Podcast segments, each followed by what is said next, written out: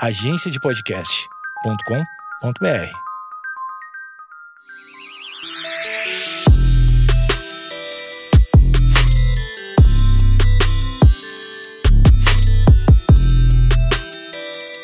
Olá, está começando mais um Vaginaria Podcast. Aqui você encontra conteúdo para libertar, acolher e divertir mulheres. Eu sou Feminiza, sigo sozinha, sigo em quarentena e aqui vai mais uma reflexão que eu trouxe em texto para vocês. Tem um negócio que a gente chama de femvertising, que é feminism em inglês, feminismo, advertising, que em inglês é publicidade.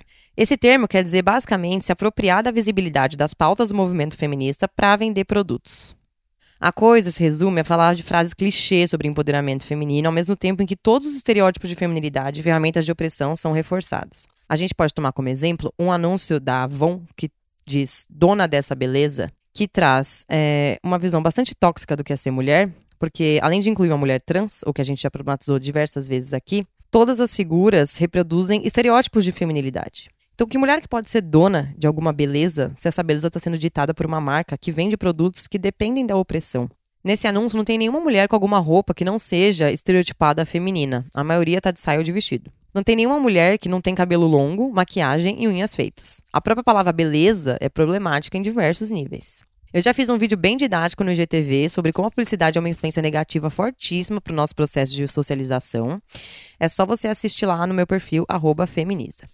Bom, depois de ver esse vídeo, a gente já entendeu que a publicidade não tá nem aí pros efeitos colaterais dela na sua vida e que é mais aproveitar das suas frustrações e problemas para te fazer gastar dinheiro. Por algum motivo, atualmente as pessoas têm acreditado que isso mudou. Eu, honestamente, não aguento mais ver comerciais com pegada de diversidade na internet, na televisão. Parece que de repente eles perceberam que as pessoas negras, LGB e gordas existem e não existe mais comercial sem elas. Eu vou reclamar disso? Claro que não, mas eu vou reclamar sim do objetivo disso. Militar agora é pop e isso não é bom. É bacana que a gente esteja falando sobre política em ambientes mais diversos e que mais pessoas estejam quebrando barreiras em relação aos movimentos sociais. É bacana que mais pessoas se sintam representadas nas mídias, mas a inclusão na publicidade não é tudo. Neoliberalismo é isso, fazer propaganda com mulheres reais, entre aspas, negros, gays, lésbicas e pessoas fora do padrão, enquanto a existência das marcas, em sua maioria, não é representada por isso. Eu vou dar um exemplo simples, tá? Riachuelo, uma marca que foi citada no Caixa 2 do Bolsonaro e adora brincar de diversidade. Fez uma propaganda com uma modelo plus branca nos comerciais no meio de um monte de modelos padrão. E inclui uma cota de modelos plus nos desfiles, ignorando a escala de corpos que existem entre os manequins 36 e 50. Também tem o Itaú, que faz campanha LGBT e demitiu um gerente gay por homofobia e por aí vai. O diálogo que a gente tem que ter sobre isso é até quando a gente vai permitir que marqueteiros nos manipulem. Enquanto pequenas empresas, das que têm uma produção verdadeiramente ética e sustentável, batalham para não falir, as grandes corporações se alimentam dos movimentos políticos para fazer campanha de posicionamento pelo hype. E é justamente por isso que o feminismo liberal está em alta, enquanto o radical sofre com a onda de ignorância que nos encobre. E qual o problema de tudo isso para as mulheres? Quantas marcas de beleza você já viu fazendo campanhas de empoderamento? Porque aqui vai uma novidade: o único empoderamento possível é o fim de todas as empresas de beleza e do próprio conceito de beleza. Quantas marcas de moda você já viu fazendo campanhas de empoderamento? O único empoderamento possível é não haver mulheres em situação de escravização produzindo as roupas. E eu não tô falando só de fast fashion, não. Essas são muito óbvias. Mas as marcas todas que você vê no shopping ou hypando na internet, com centenas de blogueiras promovendo. E por fim, quantas campanhas de marcas você já viu celebrando as mulheres e a transgeneridade simultaneamente, quando a própria existência da ideia de gênero é a fonte da opressão das mulheres? Isso tudo é a militância pop, é brincar com o político, despolitizando pelo hype. Eu vou explicar melhor. Você já viu campanha de shampoo e produto para cabelo falando sobre aceitar o seu cabelo natural, certo? Essas campanhas são das mesmas marcas que sempre reforçaram os cabelos padrão, certo? Ok. O problema aí tá no fato de o cabelo nunca ter deixado de ser visto como um acessório e ser cultuado pela mulher. Você já viu propaganda de shampoo de homem? É assim, ó, esse shampoo aqui ele limpa o cabelo. Porque essa é a função do shampoo. A de shampoo de mulher já é hidrata, faz crescer, modela os cachos. E mais um monte de outras coisas. Ame seus cachos, ame seu crespo. Tudo isso dá a impressão de que é um defeito e a pessoa tem que aceitar. Tem alguma propaganda dizendo pro homem amar o seu cabelo? Salvo talvez o crespo, né? Que permite o capitalismo abocanhar mais um nicho de militância. Muda o discurso, mas o objetivo é o mesmo das propagandas que mandavam alisar. Vender a opressão disfarçada de inclusão é o prato principal do capitalismo. Como é que uma marca de maquiagem pode falar de empoderamento se a maquiagem é uma ferramenta do patriarcado para opressão de mulheres? A mesma coisa com a moda, os cosméticos de beleza, procedimentos de beleza, salões de beleza, depilação. Pera, para a depilação um pouquinho. Eu adoro as propagandas de depiladores que falam sobre liberdade, quando a própria compulsoriedade da depilação é uma prisão. Você já se perguntou por que, que a moda tem incluído modelos plus, porque se recusam a dizer gordas, né? Mulheres nas campanhas e desfiles? mas nunca modelos plus homens?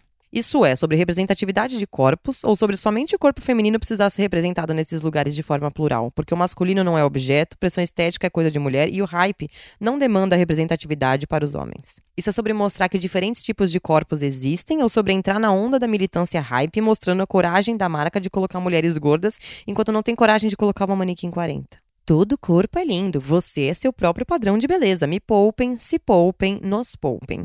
Os espaços ocupados por esses discursos agora são os mesmos que sempre foram utilizados para vender o oposto e resistiram assim até não existir mais desculpa para não ceder. Esses dias eu vi uma amiga compartilhando o post de uma revista de moda com quatro mulheres padrão.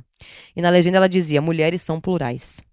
Na hora eu fiquei confusa sobre ela estar tá sendo irônica ou não, mas como essa amiga é modelo, eu logo entendi que não. Segundo ela, eu tinha que reconhecer o esforço da revista por ter colocado mulheres com menos de 1,70m e ainda uma delas com vitiligo. Eu acho impressionante a incapacidade do gado de enxergar o cabresto. As quatro mulheres tinham rostos padrão, eram magérrimas, tinham rostos com traços que conversam com o hype da moda. A mulher que precisa se sentir representada é aquela que está atrás do balcão da padaria da minha rua e não eu, que sou todinha padrão, mas tenho mais de 90 centímetros de quadril. Na casa de criadores do ano passado, rolou uma treta no desfile de uma marca de lingerie chamada Ciso. Eu tenho duas amigas que modelaram para campanhas dessa marca e eu já conhecia o trabalho. No marketing delas, a ideia é de libertação das mulheres. As campanhas têm fotos de mulheres nuas se tocando numa tentativa sexy de não sexualizar. O famoso sexy sem ser vulgar, que nada mais é do que a forma que o capitalismo encontrou de fazer as mulheres cultuarem a própria objetificação. Mas a treta não foi nem por isso, foi porque uma repórter gorda criticou a falta de corpos plurais no desfile de uma marca que usa isso como marketing puta da vida, a estilista, além de fazer posts nos stories dizendo que a moça era uma pseudo-jornalista que tinha que ter reconhecido as coisas boas do desfile, ou seja, a pessoa ofendida devia elogios a ela, né? Ainda postou no feed se defendendo da crítica. Uma dessas minhas amigas modelos da marca disse que sugeriu para a estilista que eu participasse de um talk sobre o assunto. Talk esse que aparentemente foi ideia da própria estilista. E ela me fez o convite. Eu disse que eu participaria somente se não houvesse filtros para minha fala e se ela estivesse disposta a reconhecer o erro e se retratar publicamente. Nunca mais ouvi falar da CISO, né? Nenhuma novidade aqui. Como é que a lingerie poderia ser empoderadora? Existe lingerie para homem? Mais uma vez, o feminismo liberal ataca, usando a própria ferramenta de opressão para militar.